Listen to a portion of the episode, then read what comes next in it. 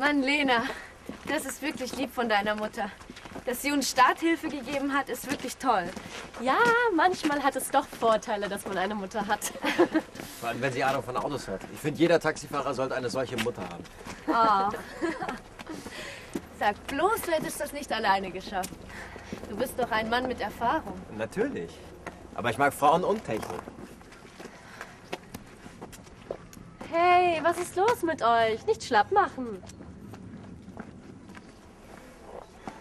Ich will diesen Berg sowieso nicht hoch. Ich dachte, wir fahren in die Stadt. Hey, das ist der Drachenfels. Von oben bietet sich einem eine wunderschöne Aussicht. Der Rhein, Bonn, Königswinter.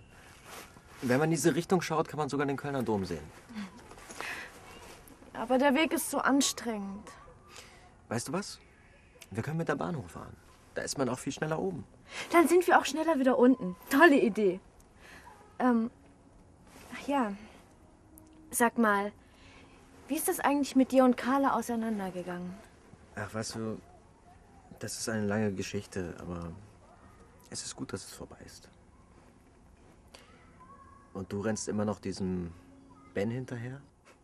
Im Moment renne ich nur einen steilen Weg hoch. Ähm, wo ist denn eigentlich diese Bahn? Und wann kommt die? Komm, wir schauen mal.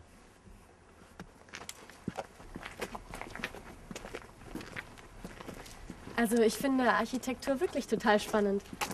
Vielleicht wäre das ja auch was für mich. Wie bist du denn darauf gekommen, das zu studieren?